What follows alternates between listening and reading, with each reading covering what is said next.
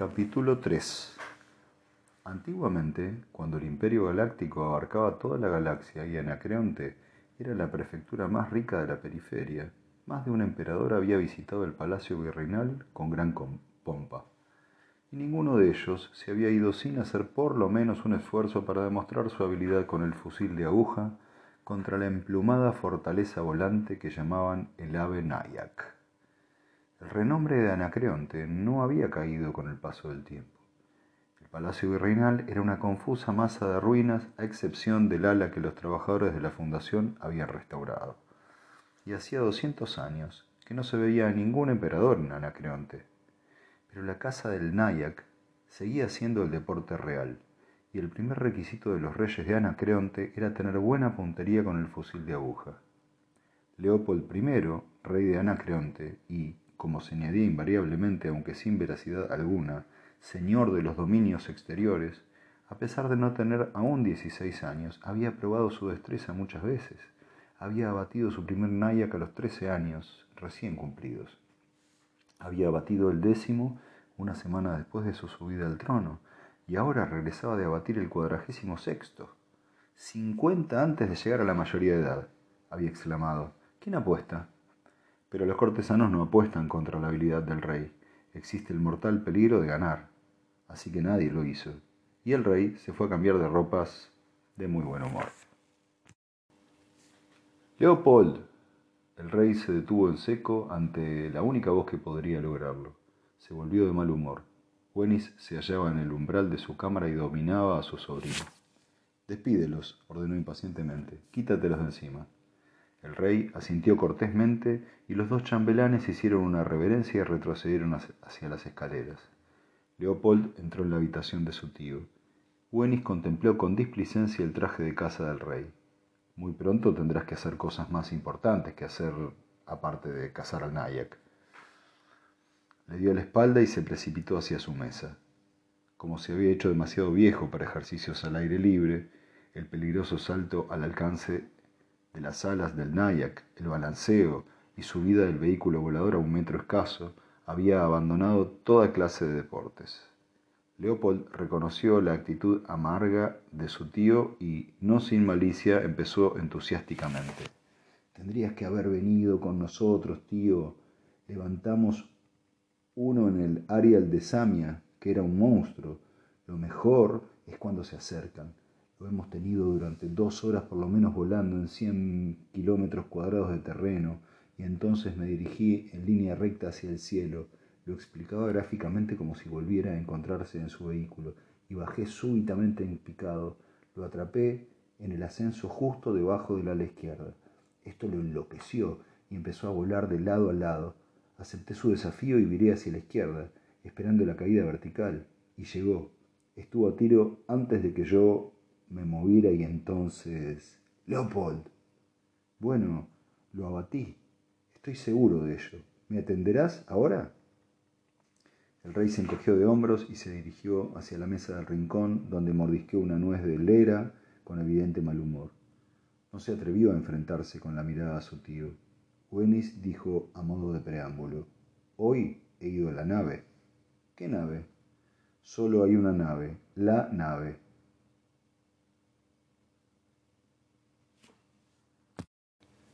La que la Fundación está reparando para la flota, el viejo crucero imperial. ¿Me explico con la suficiente claridad? Esa... ¿Ves? Te dije que la Fundación la repararía si se lo pedíamos. Toda esta historia tuya de que querían atacarnos no es más que una tontería, porque si así fuera, ¿por qué iban a arreglar la nave? No tiene sentido, ¿verdad? Leopold, eres un idiota.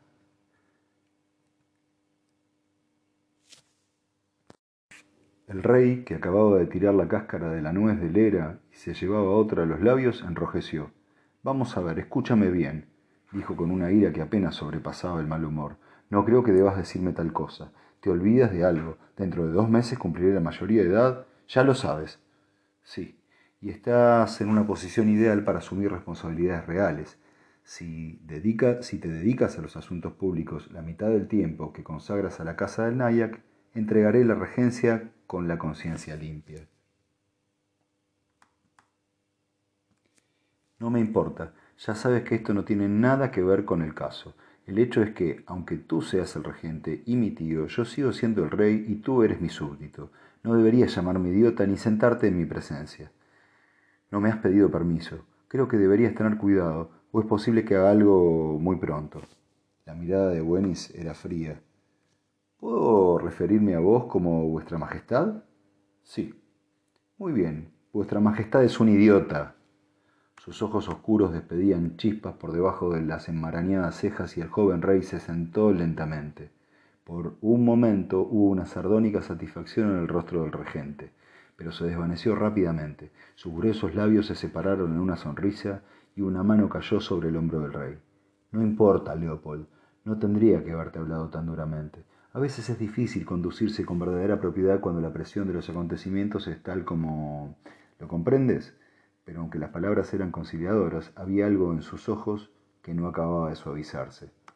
Leopold, con inseguridad, sí, los asuntos de Estado son endemoniadamente difíciles, se preguntó no sin aprensión si no iba a verse sometido a una incomprensible y detallada explicación sobre el año comercial con Smirno y la interminable disputa sobre los mundos dispersos del pasillo rojo.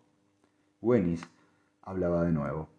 Muchacho, había pensado hablarte antes de esto, y quizá tendría que haberlo hecho, pero sé que tu joven espíritu se impacienta frente a los áridos detalles del arte de gobernar. Leopoldo asintió. Bueno, eso está muy bien, su tío le interrumpió firmemente y continuó. Sin embargo, dentro de dos meses alcanzarás la mayoría de edad. Además, en los tiempos difíciles que vendrán, tendrás que tomar parte plena y activa. Serás el rey de ahora en adelante, Leopold. ¿Comprendes? Leopold asintió de nuevo, pero su expresión continuaba siendo vacía.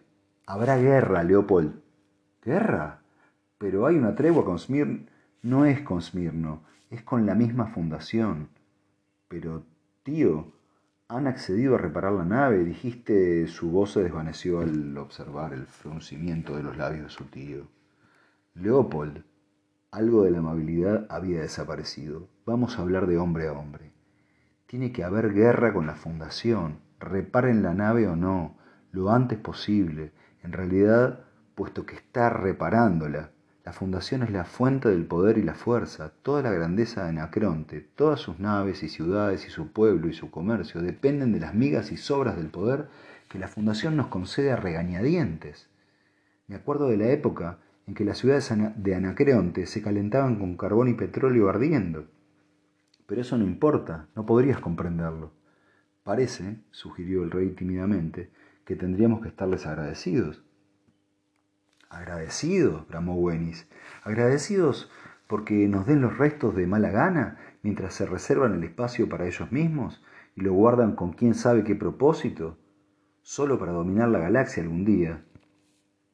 Dejó caer la mano sobre la rodilla de su sobrino y entornó los ojos. Leopold, eres el rey de Anacreonte. Tus hijos y tus nietos pueden ser reyes del universo si obtienes el poder que la Fundación nos oculta.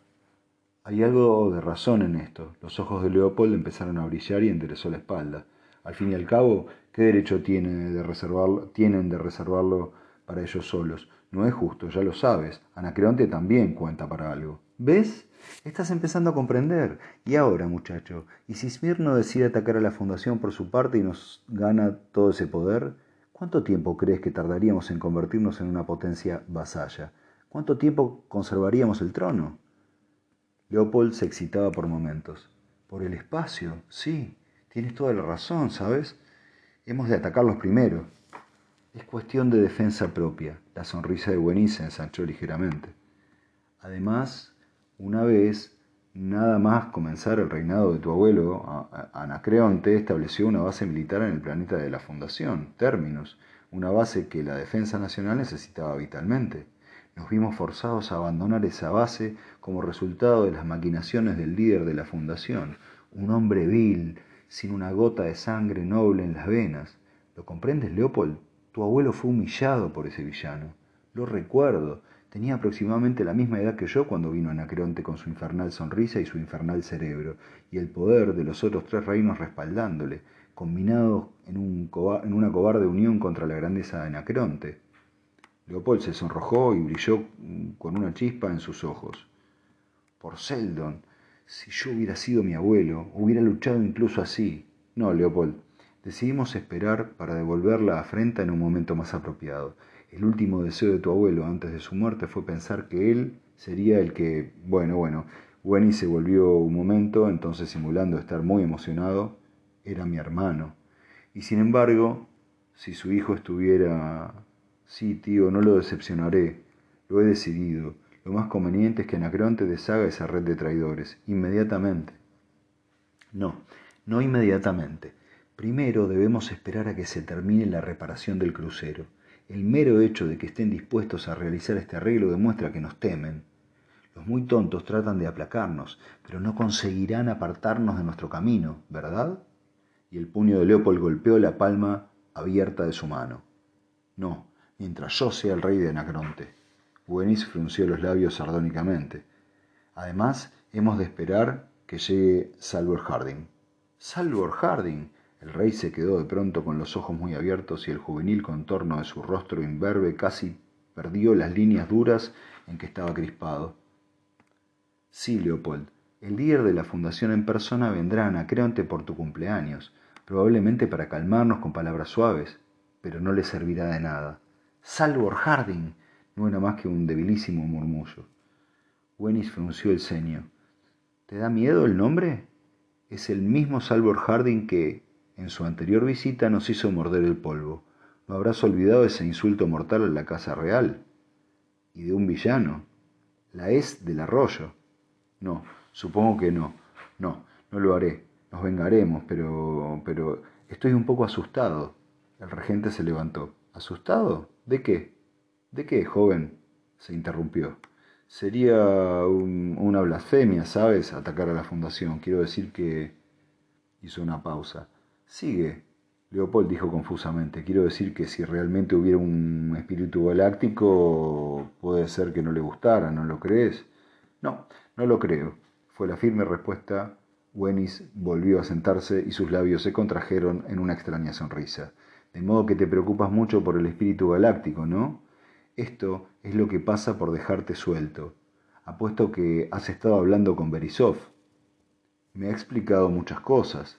¿Del espíritu galáctico? Sí. Ay, cachorro sin destetar. Él cree en esas tonterías muchísimo menos que yo, y yo no creo nada en ellas. ¿Cuántas veces te han dicho que todas sus charlas son absurdas? Bueno, ya lo sé, pero Berisov dice, maldito sea Berisov, son tonterías. Hubo un corto y rebelde silencio y después Leopold dijo, todo el mundo piensa igual. Me refiero a todo eso del profeta Ariseldon y de cómo estableció la fundación para que llevara a cabo sus mandamientos, y algún día volveríamos al paraíso terrenal, y como cualquiera que desobedezca sus mandamientos será destruido por toda la eternidad. Ellos lo creen. He precedido los festivales y estoy seguro de ello. Sí, ellos lo creen, pero nosotros no y puedes estar agradecido de que sea así, pues, según sus tonterías, tú eres el rey por derecho divino, y tú mismo eres semidivino. Muy manejable. Elimina todas las posibilidades de revueltas y asegura absoluta obediencia a todo. Y esta es la razón, Leopold, de que debas tomar parte activa en ordenar la guerra contra la Fundación. Yo solo soy el regente y completamente humano. Tú eres el rey, y más que un semidios para ellos. Pero supongamos que no lo sea en realidad, dijo el rey reflexionando. No, no en realidad, fue la irónica respuesta, pero lo eres para todos menos para los habitantes de la fundación, ¿lo entiendes? Para todos menos para los habitantes de la fundación. Una vez hayan sido eliminados, ya no habrá nadie que niegue tu origen divino. Piénsalo. Y después de eso seremos capaces de manejar las cajas de energía de los templos y las naves que vuelan sin hombres y el alimento sagrado que cura el cáncer y todo lo demás. Berisov dijo que solo los bendecidos por el espíritu galáctico podrían, podrían.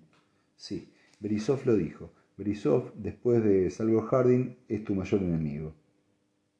Quédate conmigo, Leopold, y no te preocupes por ellos. Juntos reconstruiremos un imperio, no solo el reino de Anacreonte, sino uno que abarque a todos los millones de soles de la galaxia. Eso es mejor que un paraíso terrenal, ¿no? Sí, sí, sí.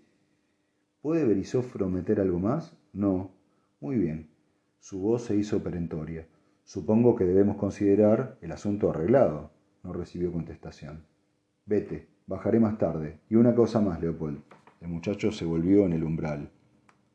Wenny sonreía con todo menos con los ojos.